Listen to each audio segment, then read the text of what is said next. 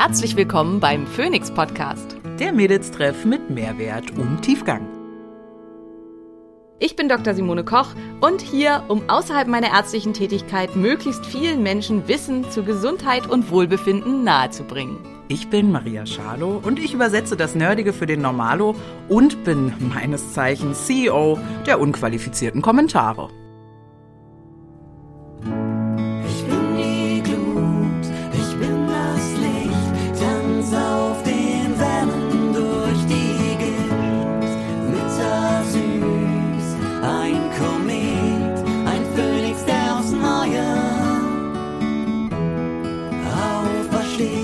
Dieser Podcast dient der reinen Wissensvermittlung. Es werden Angebote gemacht, wie du Dinge umsetzen kannst, um dein Leben zu etwas mehr Energie zu führen. Es wird jedoch kein Behandlungsverhältnis geschlossen. Einen wunderschönen guten Tag hier wieder im Phoenix Podcast mit äh, Maria Schalow oder auch Schalow. Hallo, ich habe mich übrigens umbenannt auf Instagram. Ich weiß gar nicht, hast Hab du ich gesehen, ja. Ich fange jetzt immer jede Story an mit Schalow Hallo. Also mit Schalow Hallo und äh, Dr. Simone Koch. Hallöchen, wir beide sind wieder da und wir haben heute ein spannendes Thema, aber das ist langsam öde, dass ich das jedes Mal am Anfang sage. Aber es ist ein wirklich spannendes Thema, weil äh, da scheiden sich die Geister dran und das ist auch was, ähm, wo die Definition, glaube ich, im in der Unklar Gesellschaft ist. unklar ist irgendwie oder ungenau genutzt wird, wie auch immer. Äh, ihr habt es in der Bildüberschrift oder Podcastüberschrift ja schon gesehen, wir sprechen heute über Stoffwechsel. Und äh, deshalb übergebe ich mal direkt an äh, Frau Profi.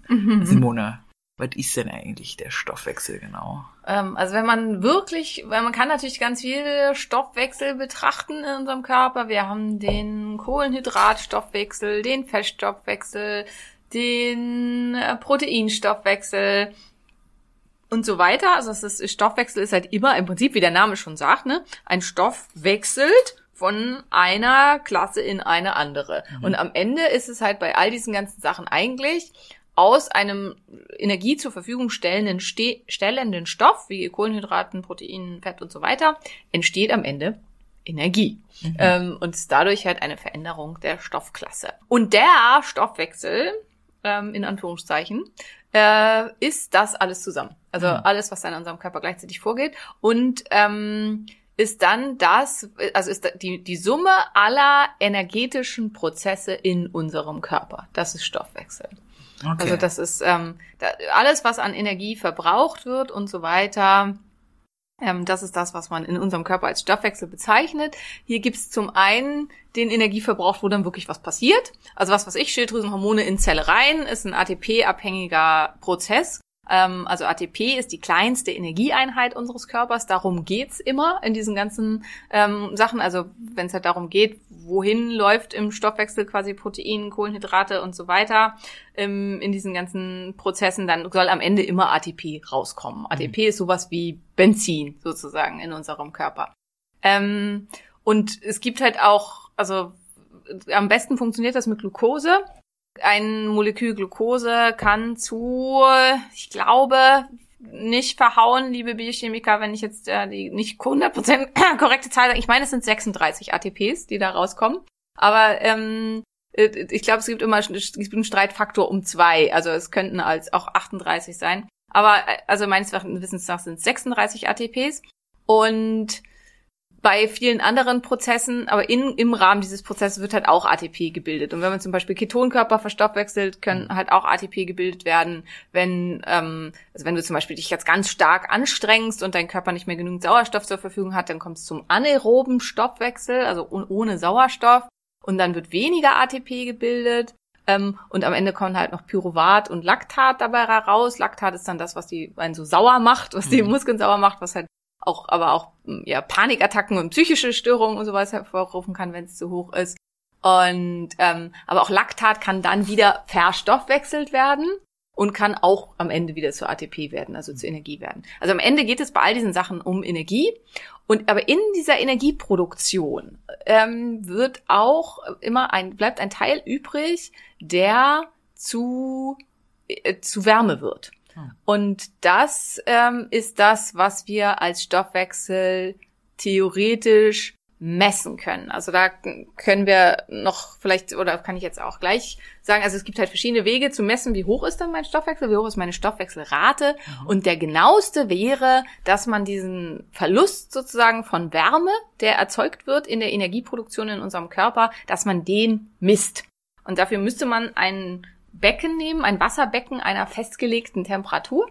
Und dann setzt man dich da rein für Zeitraum X und misst ganz genau mit ganz, ganz sensiblen Sensoren, wie viel wärmer wird das Wasser. Es muss ein absolut abgeschlossener Raum sein und so weiter. Und dann kann man feststellen, die Wärme, die du dem System sozusagen zuführst, das äh, determiniert deine Stoffwechselrate. Das wäre mhm. die genaueste Messung des Stoffwechsels. Und das ist halt das, was am Ende eigentlich auch Stoffwechsel ist. Das ist spannend, weil ich hatte mal äh, im Rahmen der gesetzlichen Krankenkasse kann man so eine medizinische Untersuchung äh, einmal im Jahr machen lassen, bei vielen Kassen zumindest. Und dann ähm, musste ich mich auf eine Liege legen, hatte so ein Atemgerät mhm. über dem Mund, Mund-Nase, glaube ich sogar, und musste einfach ganz gleichbleibend atmen, was dazu führte, dass ich auch eingeschlafen bin, glaube ich, das halt, ne, durch diese äh, Ideal, also, um Ruhestoffwechsel zu messen. Genau, also so kurz vor Einschlafen war auch die Ansage, habe ich hinbekommen. Und dann kam raus, dass ich zu 100 Prozent im Fettstoffwechsel funktioniere. So war die Ansage von der Schwesterärztin. Mhm. Ich weiß gar nicht mehr genau, was der Status war. Ist das so was ähnliches? Ist das eine abgeschlechtere Form oder?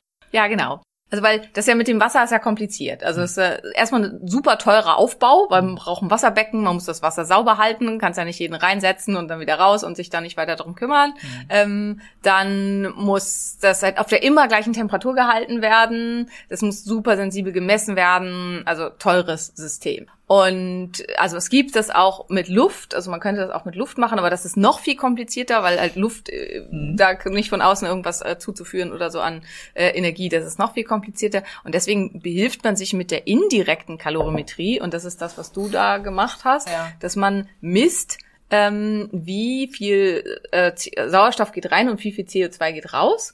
Und daraus abliest äh, sozusagen was wird vom Körper verstoffwechselt, also wird mehr Fett, mehr Kohlenhydrate verstoffwechselt und so weiter und wie hoch, also daraus kann man dann berechnen, wie hoch ist der Umsatz, also die verschiedenen Umsatzklassen. Das können wir ja gleich nochmal besprechen, was das bedeutet mit diesen ganzen verschiedenen Umsätzen, aber das ist das, was man da draus dann bemessen kann. Das ist die indirekte Kalorimetrie und die bietet auch einen sehr guten Wert. Also das ist tatsächlich auch mhm. was, was sinnvoll und gut ist. Ähm, dieses mit wie viel Fett verstoffwechsel ich und wie viel Kohlenhydrate und so weiter, das ist extrem fehleranfällig. Mhm. Ähm, ich weiß nicht, nicht an dem Tag hast du noch nichts gegessen vielleicht? Genau, ich ja, musste genau, morgens genau, hin. Ja. ja. Und das ist halt, ähm, das kann halt sein, also das sagt halt überhaupt nichts darüber aus, was du denn tatsächlich machst, wenn was in deinem System ist. Und das ist genauso, wenn du jetzt hingegangen wärst und hättest schon eine Banane gegessen, dann wäre es halt total fehlerhaft, dann hätte dir dir angezeigt 100% Kohlenhydrate und so. Also deswegen, diese Messungen sind ganz, ganz fehleranfällig und eine einmalige Messung bringt eigentlich gar nichts. Also wenn man das haben will, also ich habe selber so ein Teil zu Hause, mhm. ähm, mit dem ich das so oft messen kann, wie ich will. Und ähm, also das Ding heißt Lumen, kann ich euch auch für, Stoff, äh, für Stoffwechsel, kann ich euch auch verlinken. Äh, voll im Stoffwechsel. ähm, und ähm, ich finde es tatsächlich, also es ist eins der teureren Selbstoptimierungsgeräte. Und ja, ich finde persönlich halt nicht so äh, super toll. Also ähm, ich, ich nehme da nicht so viel Nutzen draus, weil es ist halt, wenn ich morgens messe, dann sehe ich halt, okay, äh, überwiegend verstoffwechsel ich halt äh, Fett. Ähm, manchmal ist auch, also zum Beispiel gestern Abend hatte ich eine Kürbissuppe, die ja auch recht viel Kohlensäure, äh, Kohlenhydrate dann auch mit drin hat und so, aber eigentlich gar nicht, also nichts mit Zucker oder irgendwas. Ähm, und heute Morgen hat sie dann gesagt, ich verstoffwechsel fast nur noch Kohlenhydrate, also fast nur Kohlenhydrate. Ähm, ist natürlich dann halt auch ganz spannend, dass man sieht, okay, er hat eine langfristige Wirkung halt in meinem Körper auch noch. Man kann halt auch gucken vor dem Sport und nach dem Sport und so. Schon sehr interessant. Aber also wenn man jetzt nicht wie ich das quasi beruflich macht und deswegen halt auch mal ein ganz großes Interesse an diesen ganzen verschiedenen Spielsachen hat, würde ich jetzt sagen, ist jetzt nicht unbedingt meine krasse Empfehlung, dass man sowas besitzen muss. Okay. Oder wir klingeln bei dir und benutzen das. ja. Das ist vielleicht nicht so lecker, weil man da ja so reinatmen muss und äh, das kann man nicht reinigen. Das würde bestimmt einigen Leuten gut gefallen. ja, das kann sein, aber nein, danke. Okay, verstehe. Okay, mm, das heißt Stoffwechsel, Stoffwechsel gleich ähm, Kalorien, kann man das so sagen? Also was verbraucht mein Körper sozusagen? Genau, man misst das in Kalorien oder in Kilojoule. Also das sind die Einheiten, die wir haben für Energie. Ja. Und ähm, das ist halt das, was am Ende dann dabei rauskommt, ähm, wie viel äh, Kalorien, also es wird halt berechnet daraus, wie viel Kalorien am Tag ähm, verbraucht mein Körper, wie viel Energie benötigt mein Körper, um optimal zu funktionieren, um alle Prozesse, die in ihm ablaufen, also alle äh, Nahrungsverstoffwechslung, alle Proteinherstellung, ähm, alle Regeneration und Reparaturen irgendwo, alle Enzyminduktionen, ähm, alle Magen-Darm-Lunge. Magen-Darm-Lunge, egal, also äh, alles, was halt an Prozessen und äh, Funktionen in unserem Körper abläuft, braucht, damit das funktioniert. Das ist wirklich wie bei einem Auto oder wie bei halt einem, einem Küchengerät, was Strom aus der Steckdose bekommt. Es braucht einfach alles Energie und der Stoffwechsel ist die Summe all dieser verschiedenen Punkte. Okay. Und jetzt hast du schon so ein paar Sachen äh, äh, angesprochen. Was ist denn, äh, was sind denn die Umsätze, die sozusagen da dazugehören? Ähm, ja, also du hast ja schon gesagt, du hast da nur so rumgelegen Genau. und solltest halt auch so ruhig sein wie möglich. Ähm, da versucht man sich an den Ruheumsatz anzunähern. Und der Ruheumsatz wäre halt, wenn man jetzt den ganzen Tag nur im Bett rumliegen würde, so halb vor Schlafen und sich eigentlich auch überhaupt nicht bewegen würde und dann eigentlich auch nichts essen würde, weil Essen selber, also Nahrung ähm, verarbeiten, verbraucht halt auch wieder Energie, logischerweise. Da habe ich mal gehört, äh, Sellerie ist das Gemüse, was mehr Kalorien. Ja, gibt's nicht. Blödsinn. Gut, danke. Also es gibt kein Nahrungsmittel, das mehr Energie verbraucht, als es dem Körper zuführt. Das ist so eine typische Ente, so ein typisches wird auch oft behauptet über Protein. Protein würde mehr ähm, verbrauchen, als es Energie zuführt.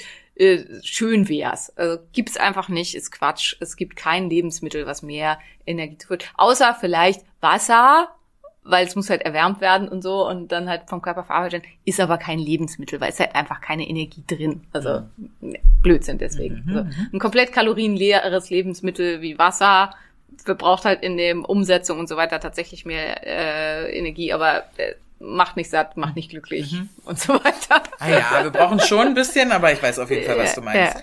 Okay, dieser Ruheumsatz ist also wirklich Ruhe, Ruhe, Ruhe. Komplette Ruhe, genau.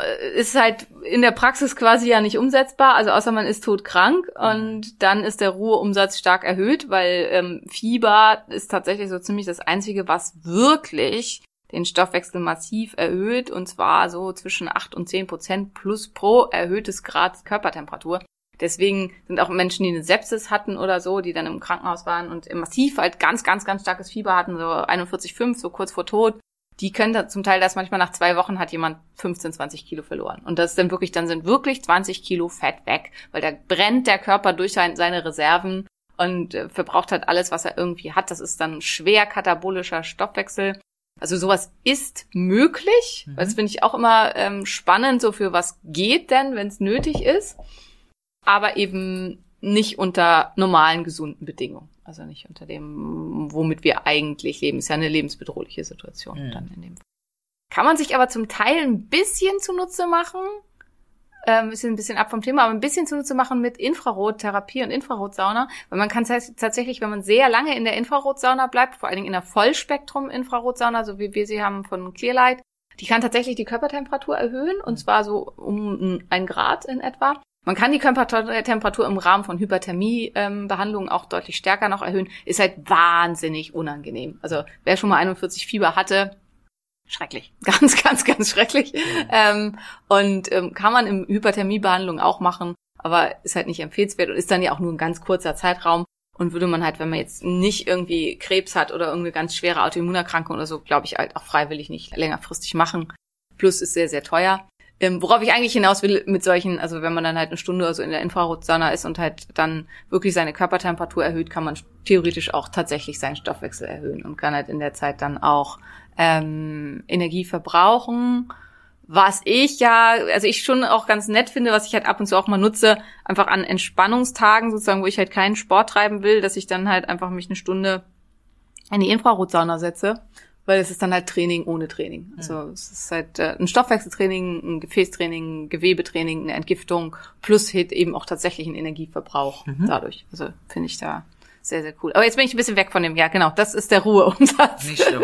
äh, ich kenne dann noch den Begriff Grundumsatz. Der wird dann wahrscheinlich halt ein bisschen höher sein, weil wir jetzt auch noch essen. Genau, genau. Das ist so, wenn man äh, äh, eigentlich nichts tut, nicht wirklich, außer das normale Leben. Also stehen, sitzen, ähm, wobei stehen ist eigentlich auch schon nicht mehr mit drin. Also ähm, Essen, mal aufs Klo gehen, Ausscheidungsprozesse, so diese ganzen Sachen, Körperfunktion, Muskeltonus spielt da auch noch Rolle. Ruheumsatz ist eigentlich auch minus Muskeltonus. Also das, was bei dir damals gemessen wurde, war auch nicht wirklich Ruheumsatz, weil du bist ja nicht bewusstlos.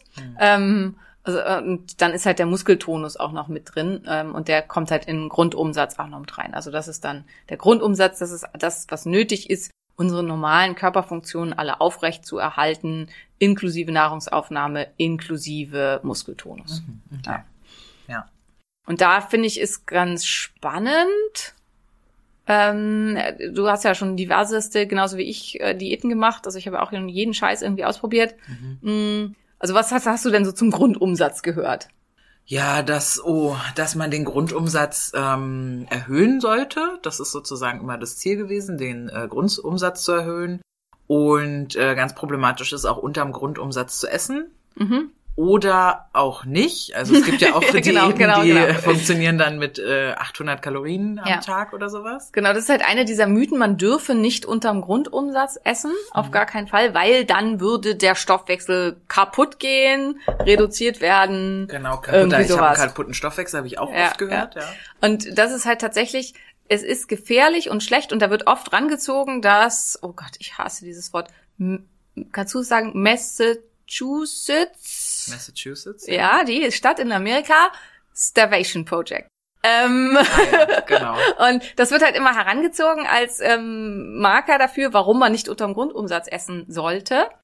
Weil die Männer, die halt da in dieser Studie untersucht wurden, äh, ähm, also hier wurden Kriegsgefangene oder Kriegs Kriegsdienstverweigerer, genau, wurden unter extremer körperlicher Arbeit dazu gezwungen, gesunde junge Männer vorher nur noch 1600 bis 1800 Kalorien am Tag zu essen.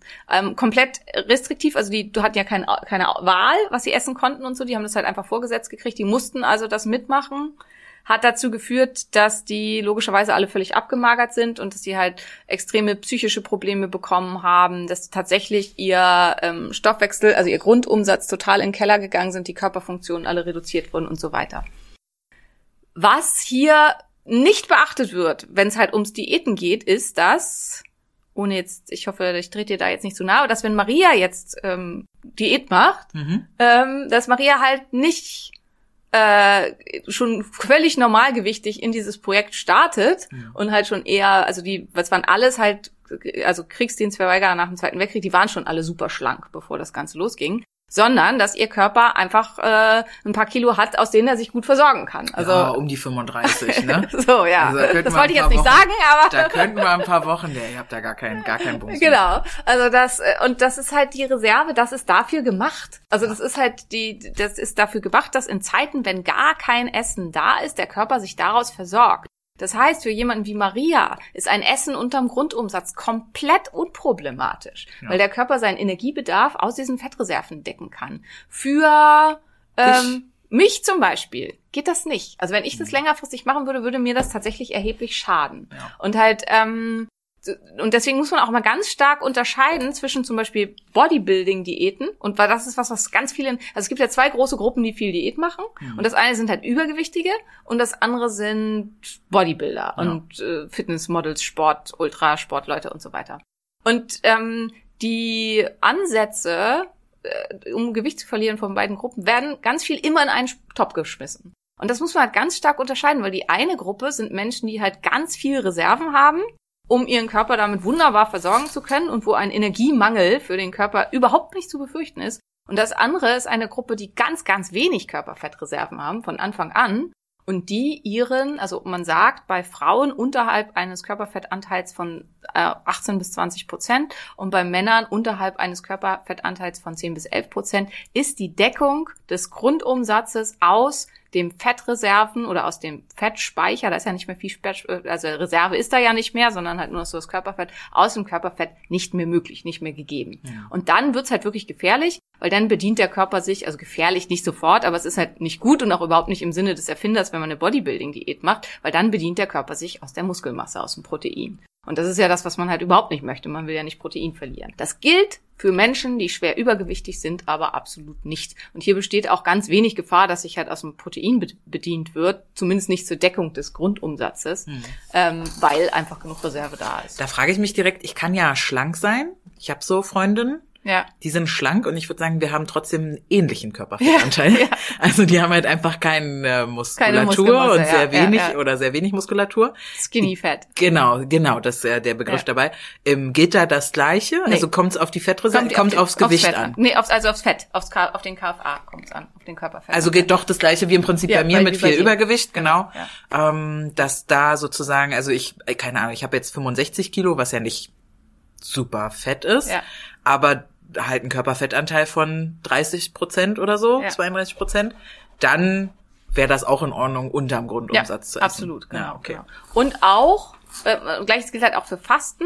Du kannst locker eine Woche fasten und also Wasserfasten machen und so, genau, auch schon gemacht, ohne dass es für dich irgendwie problematisch ist. Ich nicht. Also ich kann es schon machen, aber ich muss mir dann bewusst sein, ich werde dann Muskelmasse verlieren, weil mein Körper sich halt definitiv dann aus Muskelmasse bedient. Und ähm, deswegen muss ich halt, wenn ich länger faste als drei, vier Tage, muss ich Protein zuführen. Also muss ich halt gucken, dass ich eine Proteinmenge dazu führe.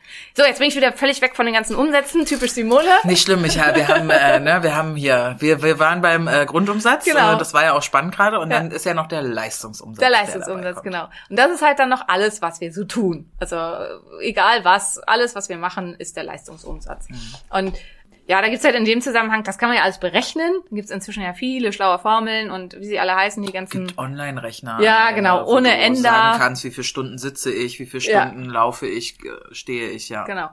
Alles super, super ungenau. Ja. Also egal, welche Formel man verwendet, egal welchen Rechner man verwendet. Also gibt's jede Menge Studien zu. Es gibt zum Beispiel eine Spu- Stu spannende Studie, ähm, wo sie die Sportler der äh, brasilianischen Nationalmannschaft für irgendeinen abgefahrenen, seltenen Sport, aber ähm, untersucht haben und den allen halt das berechnet haben und so, äh, die ja sehr viel Sport treiben und versucht haben, da die Sachen zu er errechnen. Und irgendwie von 38 Frauen, die sie da drin hatten, und dann haben sie halt per indirekter Kalorimetrie nachgemessen, ähm, war nur bei einer einzigen, war das halbwegs von der Näherung so, dass man sagen konnte, okay, da kann man was mit anfangen. Deswegen, also wenn man halt versucht abzunehmen und man orientiert sich halt an diesen berechneten Formeln oder an berechneten Sachen und so, es ist halt kein Wunder, dass das oft nicht funktioniert, Ja. weil ähm, diese Rechner sind einfach nicht gut. Also die rechnen halt ganz viel Quatsch aus. Und deswegen würde ich auch jedem empfehlen, der wirklich Interesse hat, abzunehmen und da irgendwie ran will, würde ich halt raten, vorher eine indirekte Kalorimetrie zu machen und auch immer mal im Verlauf eine indirekte Kalorimetrie zu machen, um wieder abzugleichen, wo bin ich denn jetzt? Also das, was ich gemacht habe. Genau, das, ist, was du äh, jetzt gemacht genau. hast. Genau, genau. Und äh, sich halt auch klar zu, und vielleicht auch klar zu machen, mein Stoffwechsel, mein Stoffwechsel ist völlig in Ordnung, weil viele haben ja auch dieses so, ja, ich kann bestimmt nicht abnehmen, weil mein Stoffwechsel ist kaputt. Und wenn dann halt da einmal schwarz auf weiß steht, Grundumsatz sind jetzt bei mir bei meiner Größe und so 1400 Kalorien, das ist sogar für meine Größe noch ziemlich viel, weil ich sehr viel Muskelmasse habe. Ähm, dann weiß man, wenn es nicht läuft, das ist meine Schuld. Dann mache Ja. ich halt irgendwas nicht richtig. Tatsächlich bin ich da auch nur hingegangen, weil ich Angst hatte, mein Stoffwechsel ist kaputt. Mhm. Ne, das hört man ja in vielen äh, Belangen, wer viel Diäten gemacht hat oder lange diätet hat oder äh, lange Phasen restriktiven Essens oder sowas, dass dann der Stoffwechsel kaputt geht. Und ich bin da auch eigentlich nur hingegangen, um sozusagen messen zu lassen, ob ich halt nur noch einen Stoffwechsel von 400 Kalorien habe oder sowas. äh, stellte sich heraus, nee, 1,8. Ja, weil So. du halt schwer bist. Genau. Du musst, dich, ich, du musst dich nicht schämen, das zu sagen. Das ist total okay. Ich bin schwer. Ja. Ähm, und äh, die dann das glaube ich auch, da habe ich es auch nicht so richtig gerafft, weil ich habe ja sehr restriktiv gegessen, also teilweise ja. wirklich auch unter 1000 Kalorien am Tag und dann ist trotzdem nicht viel oder nicht lange viel passiert so. Und dass das wahrscheinlich halt eher rückblickend mit der Insulinresistenz Ja, zu genau, tun hatte, genau. mit die ich halt habe, die da aber noch nicht diagnostiziert war.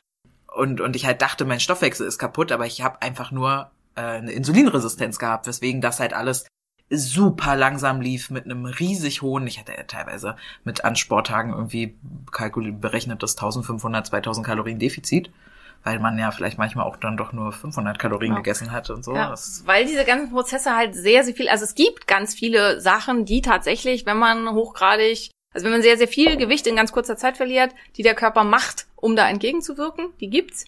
Und es gibt halt eben Sachen hormonell, die dafür sorgen, dass es auf der Waage einfach nicht weniger wird. Fett wird tatsächlich einfach weniger. Also wir sind halt kein Perpetuum mobile. Äh, Der Körper braucht halt so und so viel, um da klarzukommen. Und die Menge bis zu seinem Umsatz füllt er halt immer irgendwie auf. Aber er macht halt andere Prozesse, dass halt sich an der Waage nichts tut. Und das ist ja das, was du halt auch kennst. Das kann dann halt auch zu erheblichen Schwankungen führen, wirklich von vier, fünf Kilo zwischen zwei Tagen, wo man Mhm. halt denkt, was zur Hölle? Und Ja. ähm, das ist halt vor allen Dingen dann halt auch ganz viel halt mit Wasser und so. Also es ist halt sehr, sehr kompliziert. Ja, es, wer das alles äh, spannend findet und so, also ich habe darüber ja gerade ein ganzes Buch geschrieben, das heißt äh, Schlank und voller Energie bei Hashimoto. Ähm, wie so oft ist es hier, der Titel wurde vom Verlag so gewünscht. Eigentlich könnte es auch einfach nur heißen Schlank und voller Energie. Ähm, es geht viel auch um Schilddrüse, aber es geht halt vor allen Dingen auch viel darum, inwieweit hat Übergewicht Auswirkungen auf die Schilddrüse und natürlich auch andersrum. Aber das Buch ist für jeden, glaube ich, super relevant, der gerne abnehmen möchte und der halt gerne Gewicht verlieren möchte. Und auch vor allen Dingen für jeden erst recht mit Schilddrüsenerkrankungen. Man muss kein Hashimoto haben. Also für alle Arten von Schilddrüsenerkrankungen super relevant, aber im Prinzip auch für jeden, der abnehmen möchte. Und ähm, diese ganzen Prozesse sind da halt auch intensiv mit drin. Genau, und das ist dann der Leistungsumsatz. Und der Leistungsumsatz spielt halt eine ganz, ganz große Rolle bei dem, woran man dann tatsächlich arbeiten kann. Weil wenn man krank ist, wenn man chronisch stille Entzündung hat, wenn man ähm, sonst irgendwie eingeschränkt ist, dann bewegt man sich einfach weniger. Also dann sinkt der Leistungsumsatz. Und das ist auch der Grund, also so Menschen, die so hibbelig sind, also wo man dann sagt, ja, der kann essen, was er will, ist immer schlank und so. Das sind ja oft, da sind oft Menschen, wenn man die beobachtet, die sind dann auch so äh, Hyperaktiv. hyperaktiv, genau. Man hat Restless Leg Syndrom. Ja, genau. Die bewegen sich Den ganzen ständig. Tag ja, wackelt dieses Bein, ob Ja, er liegt, ob er sitzt. Ich Genau. könnte. Ja, aber der hat auch gefühlt, kann der essen, was er Genau, will. genau. Und das kann bis zu 500 Kalorien am Tag machen, dieses Gezappel. Also dieses halt immer irgendwo mit rumzappeln und so, den, das Bein bewegen, die Hände bewegen ähm, und so weiter. Und es ist halt auch, also wenn man halt Julian im Laufe des Tages, der kann ja nicht eine Minute still sitzen. Also der ist halt immer in Bewegung und dann wird gedehnt und dann hier und dann mache ich hier nochmal drei Kniebeugen und dann laufe ich hier auf und ab wie so ein Tiger und so. Und das bringt halt ganz, ganz, ganz, ganz viel. Und ähm, Ich kann richtig gut rumliegen. ja, ich auch. Ich kann auch gut rumliegen. Mich machen Menschen auch zum Teil ein bisschen nervös, die das nicht können. Ja. Ähm, andererseits bin ich halt jemand, der auch viel zappelt, ne? Also so, ich zappel Ja. beim Reden und so, wenn es mir gut geht. Ja. Und das ist halt auch was, wenn du dir ganz alte Videos und so von mir anguckst oder ich halt auch zurückdenke an diese Zeiten, dann weiß ich, dass ich mich da eigentlich gar nicht mehr bewegt habe. Und das kenne ich auch von mir aus Zeiten, wenn es mir so ganz schlecht geht, dass ich dann wirklich gefühlt jede Energie verliere und dann, dass dann auch dieses ganze viele gestikuliere und sowas immer, was ich immer mache, dass das dann verloren geht. Also, dass das halt eine ganz, ganz große Rolle da spielt. Und ähm, ja, das spielt halt, und was du halt gesagt hast, mit Grundumsatz erhöhen, ähm, also Zappeln, Laufen, das wird halt oft auch alles in einen Topf geschmissen. Äh, äh, Zappeln, Laufen, Sport, Bewegung und so weiter. Das gehört alles zum Leistungsumsatz. Das mit, mit dem Grundumsatz nichts zu, zu tun. Die einzige Möglichkeit, den Grundumsatz zu erhöhen, ist mehr Muskeln. Das Ja. ist die einzige echte Möglichkeit, den Grundumsatz zu erhöhen. Wie schon gesagt, Fieber, Hyperthermie funktioniert auch. Nicht so praxisfähig. Auch nicht so lange. Auch nicht so lange, genau. Kann man halt mal machen für eine Stunde in der Infrarotsauna, aber ansonsten nicht so mal. Und das, was auch den Grundumsatz erhöht, sind bestimmte Medikamente. Also es gibt bestimmte Medikamente, die den Grundumsatz erhöhen. Die meisten davon sind hochgradig gefährlich, also überhaupt nicht empfehlenswert. Und Rauchen. Ähm, das ist halt ein, also Nikotin erhöht tatsächlich den Grundumsatz, ist eigentlich so ziemlich, also es gibt ja tausend Stoffe, die das versprechen. Ne? Es gibt ja auch da wieder, haben wir ja schon ein paar Mal gehabt bei diesem ganzen monetären Kram, Raspberry Ketones und ach, was weiß ich, äh, irgend so ein afrikanisches Kraut, was man dann in Lollis lutschen konnte und so. Ich habe ganz viel davon auch ausprobiert, weil ich lange Zeit immer gehofft habe, es gibt irgendwie das Zaubermittel, was da tatsächlich irgendwas macht. Gibt es nicht. Und das Einzige, was halt wirklich äh, minimal auch, aber tatsächlich messbar den Stoffwechsel erhöht, ist Nikotin. trotzdem keine Empfehlung. Hat auch genug andere schlechte äh, Genau, Eigenschaften genau. dabei. Was ist denn jetzt aber, achso, ich dich unterbrochen? Nee. nee. Äh, was ist denn jetzt mit diesem Stoffwechsel kaputt machen eigentlich? Was, geht das? Gibt's das? Wann ist das? Ist das, wenn ich, äh, erzähl mal. Das gibt es, wenn ich schon viel zu dünn bin.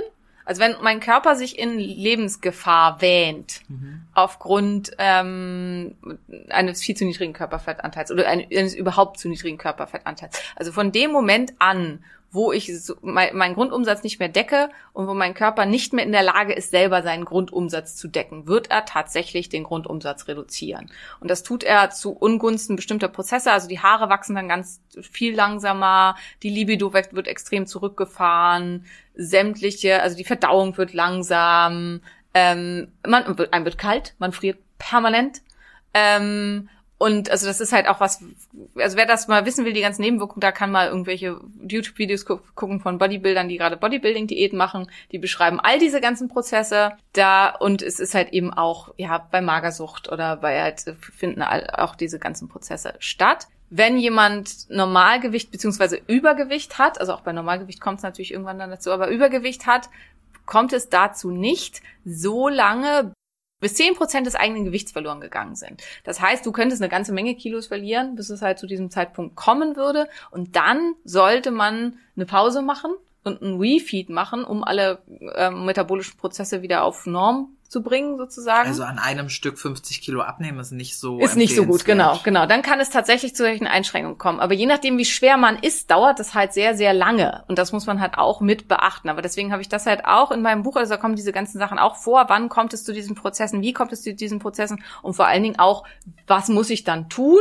damit ähm, das nicht stattfindet, also damit das halt dann nicht zu Einschränkungen im Stoffwechsel kommt und selbst wenn kann ich die dann halt bestimmt durch, durch bestimmte Maßnahmen auch wieder ausbügeln. Kaputt im Sinne von, der bleibt auch kaputt. Also ich habe halt immer mal wieder Frauen, die die gerne, was weiß ich, auch extrem übergewichtig und erzählen mir dann halt, das käme, weil sie, als sie 14 waren, mal eine starke Diät gemacht haben.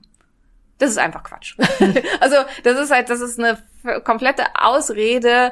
Man und da ist es halt auch ganz wichtig, messen statt raten. Kann ich einfach nur jedem raten, so wie du das halt auch gemacht hast, dann mal hingehen. Und wenn man halt über 100 Kilo wiegt, dann kommt da meistens auch raus, oh, man hat einen sehr hohen Grundumsatz, weil erstens eine große Wohnung braucht viel mehr Heizung als eine kleine. Ähm, also dadurch wird viel viel mehr Energie verbraucht. Plus die Muskeln müssen das ja auch tragen. Also das ist halt auch, ähm, was wir ab und zu halt mal beim Training haben, und Maria, Maria drückt auf der Beinpresse und so das Doppelte von dem, was ich äh, drücke, wo Maria dann ab und zu sagt, Simone, ich wiege auch fast das Doppelte wie du. Ja, eben.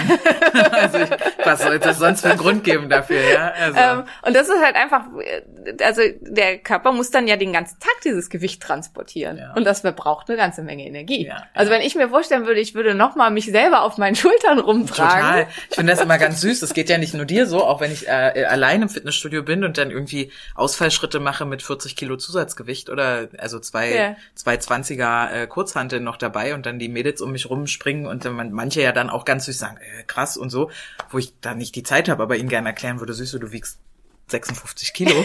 so, äh, klar, kann, das ist hier fast dein Körpergewicht, Ja. was ich hier noch als Zusatzgewicht habe, weil aber du auch nur die Hälfte von mir wiegst. Ja, ne? ja. So, und das, ähm, ja, das ist manchmal, das war eine Zeit lang mal schön für mein Ego, wo ich so dachte, ja, ich bin so stark, aber eigentlich ist es halt, äh, auch Du bist auch wirklich stark. Also Ja. das muss man ja auch mal da, da, dazu sagen. Ne? Also, Aber, High-Testo sei Dank. aber ja, das ist halt eben halt auch da ein ganz, ganz großer äh, Grund, warum der Umsatz entsprechend höher ist. Und das ist halt auch einer der Gründe, warum dann, wenn man dünner wird, der Umsatz entsprechend sinkt, logischerweise. Das ist auch was, was ich mitbekommen habe, je mehr ich ab. Ich habe ja vor drei Jahren schon mal irgendwie 30 Kilo Ja. oder so abgenommen, auch relativ am Stück. Und äh, hatte das Gefühl, ich konnte dann nichts mehr, in Anführungszeichen, nichts mehr essen, ähm, weil das sofort wieder dra draufgegangen ja, ist. ja. Ne? Und das ist halt auch fies, wenn man halt vorher gewöhnt war, so wie du jetzt, Grundumsatz 1800 Kalorien, das ist mein Leistungsumsatz. Also das ist das, was ich überhaupt, wenn ich jetzt nicht ähm, krass Sport treibe und so, was ich insgesamt an einem gesamten Tag ähm, verbrauche. Und logischerweise, wenn du jetzt seit ähm, so weit abnehmen würdest, dass du ähm, das gleiche Gewicht hättest wie ich, dann wäre das auch dein Leistungsumsatz. Und dann hättest du natürlich plötzlich das Gefühl, du kannst überhaupt nichts mehr essen, ohne zuzunehmen, Ja. weil welcome to my life. Das ist, halt, Das traurig. das ist wirklich traurig. Ja. Genau. Also das ist halt auch, ich hatte jetzt irgendwie letzte Woche eine Patientin, die ist noch viel kleiner als ich Mhm. und hat dann halt auch, und dann hat sie halt gesagt, ja, sie kann eigentlich überhaupt nichts essen, sie nimmt dann immer gleich zu und das kann es doch nicht sein und so weiter. Aber die hat halt wirklich auch nur einen Leistungsumsatz von 1600 Kalorien. Also wenn man nur 1,50 groß ist, dann ist das wirklich fast nichts. Also Das dann, ist nicht mal ein Döner am Tag, Nee, oder? ja doch ein Döner schon, aber keine zwei. Also Ja. es ist halt echt so und keine mit viel Soße. Ja, ja. Also ähm, das ist schon echt echt hart und ähm, das ist halt auch wichtig, sich das immer wieder klar zu machen. Und es gibt halt Menschen, also dann sind wir bei intuitivem Essen. Es gibt Mensch, Menschen, die essen einfach immer nur so viel, wie sie verbrauchen. Für die funktioniert das super. Da ist Hasse das alles, ja Leute. ich auch. Ähm, da ist das alles total gut. Und dann gibt's Menschen, so wie mich, bei denen halt, und meistens entsteht das durch Entzündungsprozesse, und das ist eher das, was kaputt ist. Also es ist nicht der Stoffwechsel kaputt, sondern kaputt ist das Gefühl dafür, wie viel brauche ich eigentlich. Und das kann ganz viele Ursachen haben. Das kann psychische Ursachen haben, das kann erlernt sein, durch, also was du ja auch schon ein paar Mal erzählt hast, durch halt Sachen in der Kindheit und durch Konditionierung und so weiter. Das kann kaputt sein durch Erkrankungen, Autoimmunerkrankungen, ähm, alle Arten von entzündlichen Erkrankungen sorgen dafür, dass das gestört wird. Das kann kaputt sein durch Nährstoffmängel, also durch Mehr- Nährstoffunterversorgung, weil der Körper dann immer das Gefühl hat, er kriegt ja eigentlich nicht genug. Ich glaube, das ist bei mir ein ganz großer Punkt. Durch meine so viele, viele Jahre unerkannte Zöliakie habe ich halt immer noch Schwierigkeiten, bestimmte Nährstoffe aufzunehmen. Deswegen ist es, glaube ich, auch viel besser geworden. Also so intuitives Essen funktioniert für mich zunehmend besser. Aber es ist wirklich, es ist immer noch so, wenn ich so viel essen würde, wie ich eigentlich gerne essen würde, würde ich sofort zunehmen. Weil ich immer mehr Hunger habe, als mein Körper eigentlich braucht. Und ich glaube, es hat halt viel damit zu tun, dass es für mich schwer ist und deswegen muss ich auch immer einen ganzen Haufen Supplements und so nehmen, meinen Nährstoffbedarf aus Nahrung zu decken und mein Körper deswegen halt immer mehr haben möchte, als er eigentlich braucht, was die Energie angeht. Ja. Ja, das war auch eine Sache, glaube ich, die, ähm, die ich am Fasten so gut fand, weil ja die Studienlage dazu relativ klar beweist, dass du eben diesen Rückgang von einer metabolischen Rate nicht so krass Ja, hast. ja, ja. Ja, das genau. fand ich halt ganz nett. Also vor allen Dingen im Kurzfasten eben, also irgendwann hast du ihn natürlich auch, wenn du halt 30, 40 Tage fastest, don't do that. Ähm, Ja. Das macht auf jeden Fall eine Stoffwechselreduktion und das führt halt, äh, also je nachdem gibt ja diese eine, dieser Schotte, der 234 Tage gefastet hat, Ja. ohne irgendwelche schwerwiegenden Probleme und so, der war halt furchtbar übergewichtig, hat, jetzt weiß ich nicht mehr genau wie, ich glaube 120 Kilo verloren oder so, also wirklich enorm viel Gewicht verloren, wog dann am Ende, hatte komplettes Normgewicht, wog dann nur noch, ich glaube 82 Kilo, hat dann nochmal sieben Kilo wieder zugenommen, war damit dann aber auch noch völlig im normalen Gewicht und hat es für den Rest seines Lebens gehalten. Also Und die sieben Kilo sind ja dann auch einfach Organfülle, Ja, genau, Wasser genau, und genau. so, wenn du dann wieder isst. Ja. ja, genau. Also ähm, das ist halt äh, Sowas reizt spannend. mich ja schon, ne? Also es reizt mich ja schon, einfach, einfach mal 90 einfach mal Tage, nicht, nichts mehr zu essen. 90 Tage oder so nichts zu essen, hier halt einmal die Woche aufzuschlagen, um mir intravenös äh, alles zu geben, was ich brauche. Ich wollte gerade wenn, dann geht das nur so, weil das hat der nämlich auch. Ja. Also das ist auch ganz wichtig in so einem Zusammenhang. Dieses komplette Programm wurde ärztlich begleitet und der hat halt wöchentlich intravenös alle Nährstoffe bekommen Ja. und wurde auch permanent kontrolliert, dass er mit allem im guten Bereich ist Ja. und so. Also auf keinen Fall was, was man alleine machen sollte. Aber Würdest du das mit mir nachmachen eigentlich? wenn du 90 Tage fasten möchtest. Das wäre schon spannend. Mhm, ja, okay. Ansonsten muss man da halt echt sehr aufpassen. Also ich habe in meiner ganz frühen Jugend mal, wollte ich mal 40 Tage fasten, habe ich glaube ich auch fast geschafft oder habe sogar geschafft, weil er hat ja Jesus auch gemacht und wollte ich nachmachen. Ähm, Na klar. ohne irgendwelche äh, Sicherheitsmaßnahmen und so weiter. Ich war auch schon vorher überge äh, nicht überge untergewichtig, also normalgewichtig. Danach war ich untergewichtig. Das war keine gute Idee. Also kurz zusammengefasst, das war keine gute Idee. Aber du hast es hinbekommen. Ich habe es hinbekommen, ja. Aber ich hatte dann all die ganzen Nebenwirkungen, die ich halt genannt habe. Also mir sind dann die Haare in Büscheln ausgefallen. Ähm, ich war nur noch müde. Ich habe gefroren wie ein Schneider. Ich sah auch aus wie Jesus hinterher. Also völlig zusammengefallen und ähm, äh, Totenkopfgesicht und so. Also ähm, ja, war eine interessante Erfahrung aus der Kategorie äh, extrem verrückte Selbstversuche von Simone. Aber äh, auf jeden Fall nichts, was man irgendwie nachmachen sollte und auch nichts, was ich in irgendeiner Form empfehlen würde.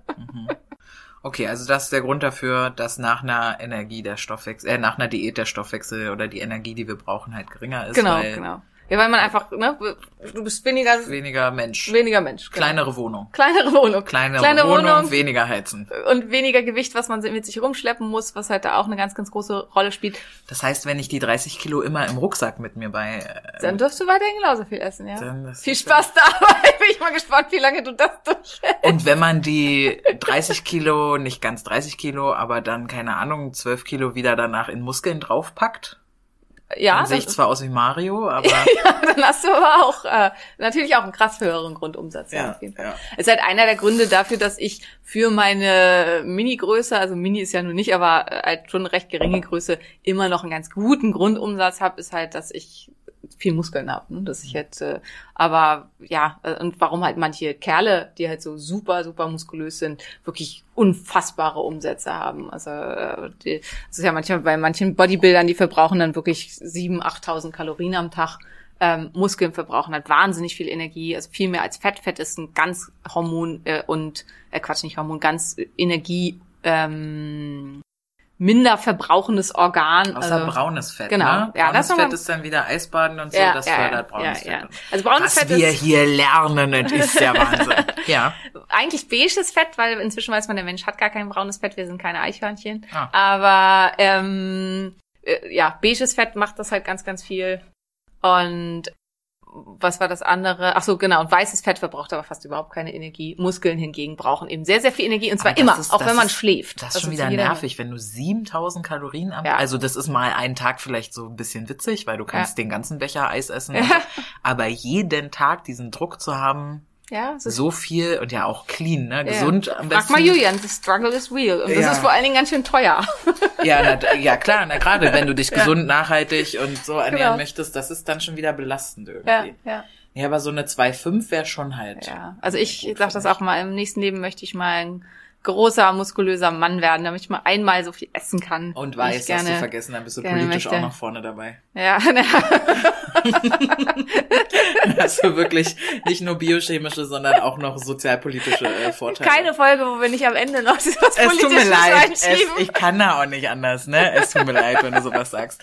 Ähm, eine Sache aber noch, äh, ich, ich weiß nicht, ob du das vorhin gesagt hast, dieses Rumgewackel und Rumge, Rumgespringe Aber und so. Schwarze verbrauchen grundsätzlich haben eine höhere Stoffwechselrate. Insofern wäre ich, also was das angeht. Das wäre wieder klüger, meinst ja, du? ja.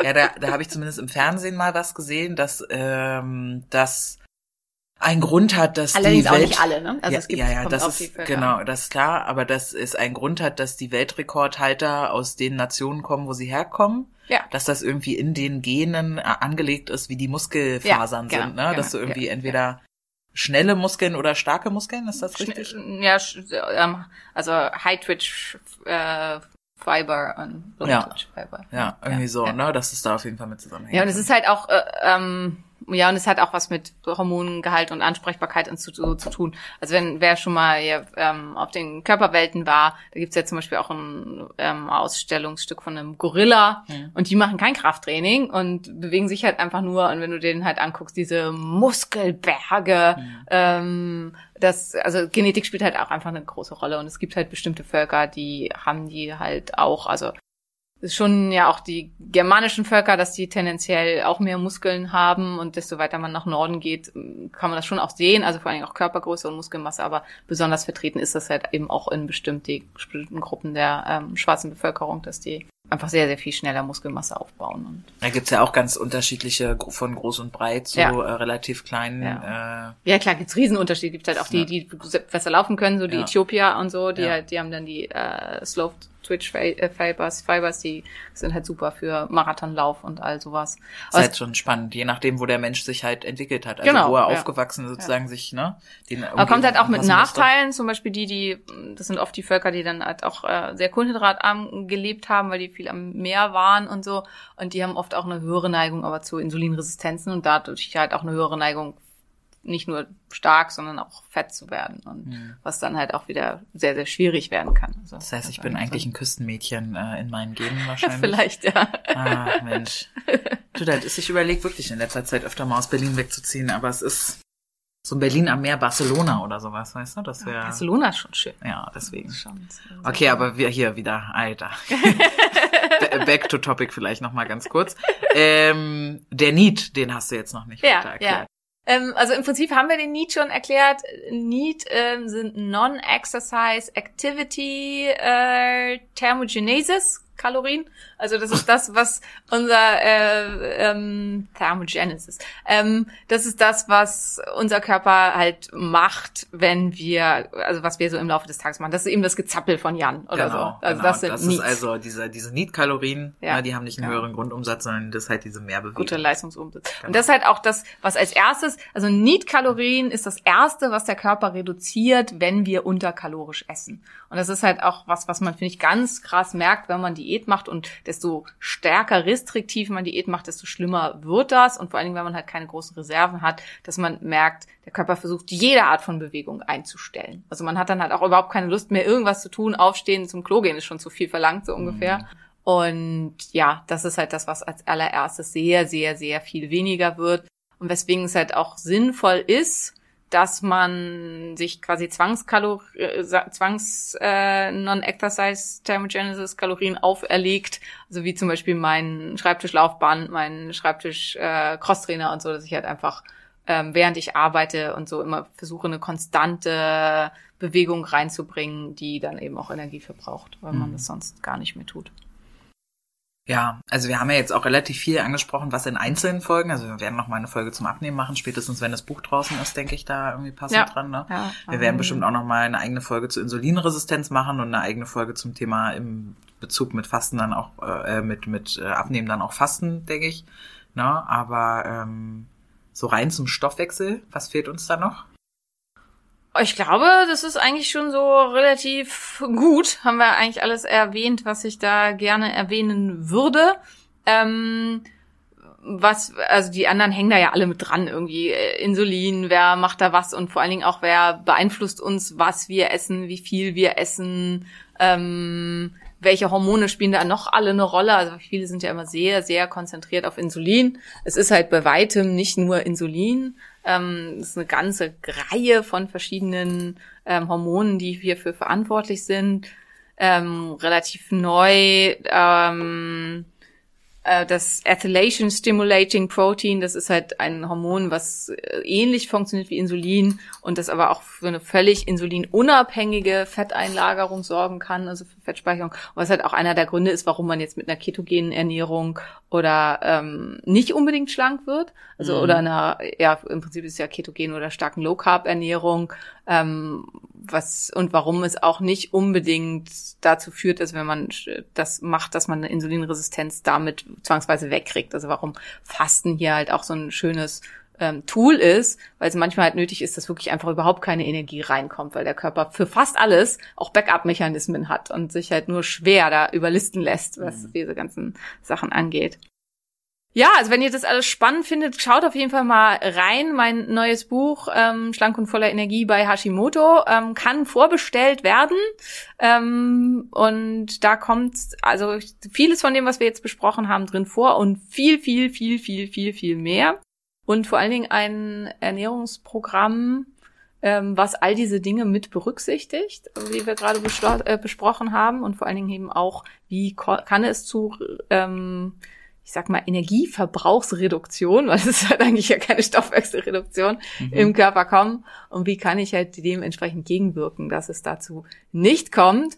Ähm, ja, und hatten wir, wir vorhin, äh, wir haben heute mehrere Folgen gemacht und als wir gegessen haben, haben wir uns darüber unterhalten, ähm, dass ich jetzt halt ja nicht so ultra dünn bin, aber das vielleicht halt auch was, wo, was wirklich toll ist, wo ich halt auch wirklich stolz drauf bin, ist, dass ich, ähm, nachdem ich die 30 Kilo abgenommen habe, nach äh, als ich von da an, wo ich meine Erkrankung gut im Griff hatte, dass ich die halt nie wieder zugenommen habe. Also nicht mal ansatzweise. Und das ist halt auch das, was mir da einfach ein ganz, ganz großes Anliegen ist, weil das ist halt auch eine dieser Mythen mit Stoffwechsel kaputt und so weiter. Jojo-Effekt. Jojo-Effekt, so. genau. Dass man Mhm. immer zwangsläufig wieder zunehmen würde. Und es war halt auch am Anfang so, ja, du wirst das sowieso wieder zunehmen. Und das ist seit jetzt ja, seit 2017. Ähm, und jetzt muss man halt sagen, so äh, ähm, fast fünf Jahre später ähm, sind halt jetzt, dass die meisten zugeben müssen, naja, anscheinend nimmt sie nicht wieder zu. ähm, aber es war halt am Anfang ganz viel, dass mir halt alle gesagt haben, vor allem, weil ich auch so schnell abgenommen habe, dass das halt nicht nachhaltig wäre und dass ich das halt sowieso wieder zunehmen würde und dass das halt nicht zwangsläufig so sein muss. Ja, und dazu kann man nur sagen, dass du ja auch Profi bist. Ne? Ja. dich untersucht hast und ich glaube, dass bei mir, ich habe ja in einer ähnlich schnellen Zeit ähnlich viel abgenommen. Und äh, wir haben einfach mein Blut auch nicht kontrolliert Ja. in der Zeit und sowas alles. Also wahrscheinlich hat erstens war mir nicht ganz bewusst diese Sache mit dem geringeren, mit der geringeren Intake. Zweitens habe ich Janda gerade kennengelernt. Oh, wirklich. Ich schwöre euch, ich habe gerade Das die. halt schlecht. Ich habe gerade, ich habe noch eine Beziehung beendet, das war gut fürs Abnehmen, ne? Also noch mehr Zeit für Sport und so.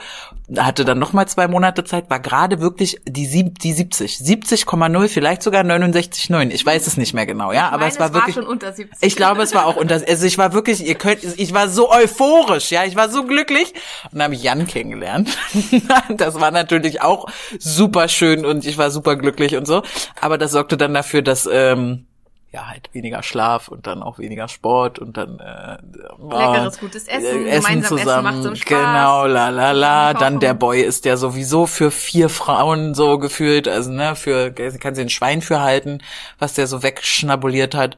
Und dann kamen da halt äh, soziale ungünstige Situationen zusammen, aber eben auch die Unwissenheit und eben nicht die die Möglichkeit da sich untersuchen zu lassen. Weil ich glaube, ich habe meinen Körper schon auch hingehunzt in den drei, vier oder fünf Monaten, die ich das da gemacht habe, mit irgendwie einen Salat am Tag Mhm. und, ja, klar. und jeden Tag Sport. Nährstoffmängel. Absolut, also äh, absolut, weil ich war wirklich sieben bis neun Mal die Woche beim Sport. Ja, Ja, Wenn ich mit 22 Uhr fertig war mit Arbeiten oder auch 0 Uhr von einer Party nach Hause gefahren bin, habe ich immer noch im Fitnessstudio angehalten und eine Runde Beine Ja. trainiert. Krass.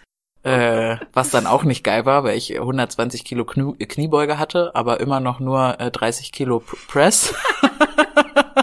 also auch eine krasse Disbalance im Ober-Unterkörper-Verhältnis. Äh, also es war schon sehr st stümperhaft so. Also wenn ihr es macht wie ich, dann seid ihr fünf Jahre später äh, wieder bei äh, Startgewicht. Und wenn ihr es machen wollt wie Simone, dann machen wir das jetzt. Kauft besten. mein Buch. Genau, dann äh, machen wir das Spaß. jetzt, machen wir das jetzt zusammen. Nein, das ist kein Spaß. Junge, da draußen laufen Leute rum, die wissen weniger als wirklich. Also ein Großteil weiß einfach auch weniger als du. Die verlangen dafür auch noch mehr Geld in ihren komischen Programmen. Kauf dieses Buch, verdammte Axt, damit es auch endlich mal aufhört mit diesen ganzen äh, keine Kohlenhydrate nach 18 Uhr und du kannst machst den Stoffwechsel kaputt und alles was zählt ist Kalorien raus, äh, Kalorien rein, Kalorien raus. Das ist halt alles so krass überholt. Ja. Aber wenn es halt keiner sagt oder keiner sagt, kauft mir ein Buch, verdammt, damit ihr wisst, was richtig ist. Äh. Aber gut, wenn Simone nicht sagt, sag ich es. Kauft das Buch. Wir kaufen das Buch. Auch ich kaufe noch alle Bücher, ja? Ja, du bist So. die Beste. Aber ich finde, das wird auch viel zu wenig thematisiert, das Thema ähm, Frauen und starke, viel ho- hochmetabolisch brennende Männer. Also auch das ist halt ein Thema Stoffwechsel. Ne? Frauen haben einen deutlich geringeren Stoffwechsel als Männer. Deutlich geringer. Also wenn man schon in dieser Formel, wie man das ausrechnet und so Mhm, weiter, ja, ja. kommt halt am Ende und Frauen ähm, Durch irgendwas. durch ne? irgendwas und, Und dann minus fünf, genau. oder Und so, Männer, ja. genau. Und das ist halt auch, also was ich zum Beispiel auch ganz oft höre, ich esse nicht mehr als mein Mann und der ist ganz schlank. Ja. Also das ist bei uns einfach schon so, also mein Grundumsatz liegt bei 1800, äh, Quatsch, nicht Grundumsatz, mein, mein Gesamtumsatz, also mein Leistungsumsatz ist in etwa bei 1800 ähm, Kilokalorien, wenn ich nichts extra mache, ne? wenn ich nicht äh, unter meinem Schleif, äh, Sch- äh, Schreibtisch äh, auf dem Laufband laufe oder ähm, Crosstraining oder mein Krafttraining mache und so weiter. weiter. Julians Leistungsumsatz, ohne dass er irgendwas tut, ist bei 3300. Und dann arbeitet er ja noch den ganzen Tag im Stehen, macht jeden Tag mindestens eine St- Stunde Krafttraining, hampelt die ganze Zeit rum, keine Ahnung, und ist dann halt ganz schnell bei 4.000 bis 5.000 Kalorien. Und das ist mehr als doppelt so viel. Mehr als doppelt so viel. Das kann man sich halt gar nicht oft genug auf der Zunge zergehen lassen. Dementsprechend, wenn ich so viel essen würde wie der Mann, mit dem ich lebe, wäre ich innerhalb kürzester Zeit sehr übergewichtig. Dann wärst du dreimal Simone. Dreimal Simone, genau. Und dementsprechend, also das spielt halt auch eine ganz, ganz große Rolle. Und ich glaube, dass das auch was ist, was es gerade in Beziehungen und so wirklich für viele Frauen schwer macht. Also weil es ist halt einfach so schön zusammen zu kochen, zusammen zu essen und so. Der isst halt nach dem Armbrot noch eine Packung äh, äh, Konfekt hier, was ist Stollenkonfekt?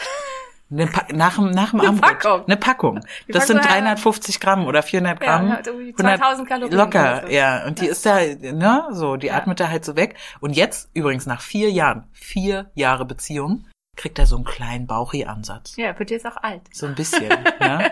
Und ich denke mir so, es ist doch nicht wahr. Ne? Ich habe hier irgendwie 40 Kilo wieder draufgepackt. Und Ja. äh, er kriegt ein kleines Bauchi. Ja, ist ja furchtbar. Ja, ist auf jeden Fall halt auch echt ein wichtiger und guter Punkt. Und deswegen ist es auch in diesem ganzen Zusammenhang wichtig, dass man da auch mit einem Partner und so total offen ist. Also Support durch den Partner ist ganz, ganz wichtig. Und viele Männer mögen das ja gerne, wenn die Frau dann auch an sich reinhaut und viel isst, aber andererseits mögen sie es auch gerne, wenn sie mm, normalgewichtig ist. Wobei, also auch in diesem ganzen Zusammenhang, jetzt haben wir über Stoffwechsel und Gewicht und so gesprochen. Wer mir länger folgt, weiß das, ich hau das aber noch einmal hinterher. Das ist halt ganz, ganz wichtig. Es geht überhaupt nicht darum, was finde ich schön. Weil das ist völlig irrelevant dafür. Und deswegen finde ich es auch diese ganze Sache mit dieser Werbung jetzt, dass halt so viel halt auch übergewichtige Frauen in der Werbung benutzt werden und so. Das ist halt, es erschafft ein Bild von normal, was halt eigentlich nicht normal sein sollte, weil es un wirklich ungesund ist. Und da werden halt Sachen aufgeführt mit, ja, man kann ja auch schlank sein und krank sein. Ja, das stimmt, natürlich kann man das sein. Und man kann ja auch dick sein und gesund sein, auch das stimmt. Aber wenn man sich halt statistisch anguckt, ist das Risiko, dass man halt, wenn man übergewichtig ist, auch insulinresistent ist, dass man starke Entzündungsprozesse im Körper hat. Schlank sein bringt halt keine Krankheiten mit sich. Du kannst Ja. schlank sein und Krankheiten haben. Aber Ja. dick sein kann eben Krankheiten Ja, mit sich bringen, genau. die ganz eindeutig aufs Dicksein zurückzuführen sind. Und ich finde es übrigens auch in die andere Richtung ganz furchtbar, dass so 40 Kilo Frauen, also erwachsene Frauen, die dann, äh, ich habe ein paar Freundinnen, die modeln hauptberuflich, denen dann irgendwie gesagt wird, dass sie zu dick sind. Ja. Und ich und sie sagt, das sind meine Furchtbar. Knochen. Was soll ich Ja. machen? Soll ich mir die Knochen abschleifen Ja, ja. lassen, dass meine Hüfte schmaler ist? Ne? Das finde ich in die andere Richtung genauso Ja, schwerwiegend. furchtbar. Also ja. das ist beides halt total furchtbar, aber ich, wir sollten halt, finde ich, nicht in unserer Gesellschaft ein Bild von äh, normal erschaffen, das ähm, mit Krankheiten einhergehen kann. Andererseits sollten wir halt auch jeden, also insgesamt, es sollte halt keine Beurteilung davon erfolgen, was schön ist oder was nicht schön ist, weil das finde ich ist hier halt überhaupt nicht der relevante Punkt. Das sind aber auch unsere neurodiversen Gehirne. Kann das sein, ja. funktioniert einfach ein bisschen anders. Ich glaube, neurotypische Menschen sind da einfach, das ist dann normal, diese, diese Bewertung mitzugeben von was ist schön und was ist nicht schön. Ähm, und deshalb finde ich es insofern in dem Punkt ganz nett, dass ich halt auch endlich mal Klamotten kriege für meinen dicken Hintern. Na, Halleluja, jemand hat's erkannt. Ich kann mein Geld loswerden und das, glaube ich, ist auch eher ein Punkt, Ja, dass die. Industrie erkannt hat. Deswegen macht H&M für. Genau, Ja. da, da geht's nicht darum, oh, wir lieben dicke Frauen, sondern geht's darum, ey, dicke Frauen haben ja auch Einkommen. ja. Ja, das hätten wir auch voll gerne. So. Also ist auch klug. Du verkaufst ihnen die, die dicken Klamotten und gleichzeitig die schlank machenden Mittel. So, das ist halt auch ne, eine Doppeleinnahmequelle. Das ist wirklich wirtschaftlich strukturell sehr klug gedacht. Ähm, ich finde aber, wie gesagt, eben schöner, dass es eben Sachen gibt auf jeden Fall, dass es mitgedacht wird und dass eine gewisse Inklusion auch in Gesellschaft stattfindet, weil äh, schlank sein oder sehr, sehr dünn sein öffnet dir tendenziell eher noch Türen Ja. wohingegen sehr, sehr dick sein dir Türen verschließt. Ne? Und äh, es gibt auch, das erzählen immer wieder auch Freundinnen von mir, ähm, die ein bisschen kräftiger sind. Es gibt schon auch Gefallen, ja, aber äh, viele Männer schämen sich dafür. Hm. Wenn, also Jan erzählt das auch, der steht eben auch, haha, obviously auf äh, kräftigere Frauen, haha. Dass er in der Schule irgendwie auch mal verknallt war in eine, da, die war auch halt kräftiger, aber er hat sich nicht getraut, dazu zu stehen, weil die ja kräftiger war. Okay. Hm. So, also dass das halt auch so, ein so ein Ding ist, Fettshaming, ne? Dass das Ja, halt damit ja. auch so ein bisschen Das meint, das, also darum, da geht's mir halt, dass, dass, dass, äh, also das wollte ich nur noch mal sagen, dass es mir um diese ganzen Sachen halt überhaupt nicht geht. Also dass Genau. es mir halt darum geht, Dass dass, Krankheiten mit ja, dass Übergewicht Genau. halt oft der letzte Punkt sind, an dem man arbeiten muss, damit man zu Gesundheit und zur Remission kommen kann. Ja. Und dass man mit ganz vielen Sachen nicht weiterkommt, wenn man an diesem Thema nicht arbeitet. Und dass es mir aussehenstechnisch und so weiter völlig egal ist. Also wenn das halt für jemanden der relevante Punkt ist, ist gut. Aber das ist halt, deswegen heißt es halt auch schlank und voller Energie. Und also da heißt das Buch so, weil das ist das, das ist meine Mission. Das ist auch unsere Mission. Ne? Deswegen heißt der Podcast so. Ich möchte, dass halt man einfach voller Energie ist. Und ähm, das ist halt hier der wichtige Punkt. Und nicht finde ich mich mit 55, 60 oder 65 Kilo am schönsten, weil höchstwahrscheinlich, je nachdem, wie groß du da draußen bist, ist das alles gut. Wenn du eine Frau bist, wenn du ein Mann bist, ist es ein bisschen dürr dann. Ja, könnte das wieder schwierig werden. Ja, ich, ich hoffe auch, dass es keiner unterstellt. Ich meine, wir sind jetzt auch seit sieben oder acht Jahren ja äh, mal mehr, mal weniger äh, eng befreundet und ich wäre auf jeden Fall nicht mit dir befreundet, wenn du mir unterschwellig immer das Gefühl geben würdest, dass ich zu fett bin. Ähm, das, äh, darum geht's auf jeden Fall nie, sondern es geht immer um den Gesundheitszustand Ja. in unseren Kommunikationen und äh, deswegen, ja, also. Genau. Mit diesen wichtigen Worten verabschieden wir uns für heute. War's das schon wieder? Ja, das war's schon wieder. Mein Gott, das ist immer so kurzweilig, ja. Na gut. Ach klar, auch das haben wir gut zusammengepackt. Was ist eigentlich Stoffwechsel? Kann ich mir meinen Stoffwechsel kaputt machen und so weiter? Mm, ja, wir haben irgendwie alles Mögliche genannt. Ihr findet es alles in den Show Notes. Ähm, insofern, ja, und äh, wer Interesse hat, kauft mein Buch. Absolut dringend und wichtig. Und bewertet uns bitte, Ah, äh, bewertet uns bitte auf iTunes, Ja. ne, Apple Podcast, Ja. irgendwie so. Da das ist die einzige Möglichkeit, tatsächlich auch Bewertungen abzulassen. Damit kommen wir hoch ins Ranking. Das hat da irgendwas mit den Daten zu tun, da haben wir nicht so die Ahnung von. Aber äh, wenn ihr uns irgendwie nett findet, oder auch nicht, ja, also gerne äh, schreibt da was rein, wie ihr es findet, äh, was ihr gut findet, was ihr nicht gut findet. Ähm, Wünsche oder so. Gerne auch das. Es ist halt immer so, ich hatte das jetzt auch wieder auf dem Kongress, ich habe auf dem Kongress gesprochen, dass du da draußen vielleicht das Gefühl hast, du kennst uns jetzt nach, äh, ich glaube, 13 Folgen oder so schon voll gut und wir sind quasi deine besten Freundinnen und wir wissen aber überhaupt nicht, wer du bist. Und ähm, Ja. wenn du uns da eine Bewertung irgendwas reinschreibst, ist halt unsere einzige Möglichkeit, auch irgendwie zu dir Kontakt aufzunehmen. Und ähm, da würden wir uns sehr drüber freuen. ja, neben äh, Instagram Dr. Simone Koch und Charlo Hallo äh, äh, ist das dann auf jeden Fall die einzige Möglichkeit ansonsten. Yes.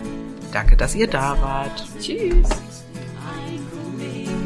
Ein Phönix, der aufs Neue, aufs Neue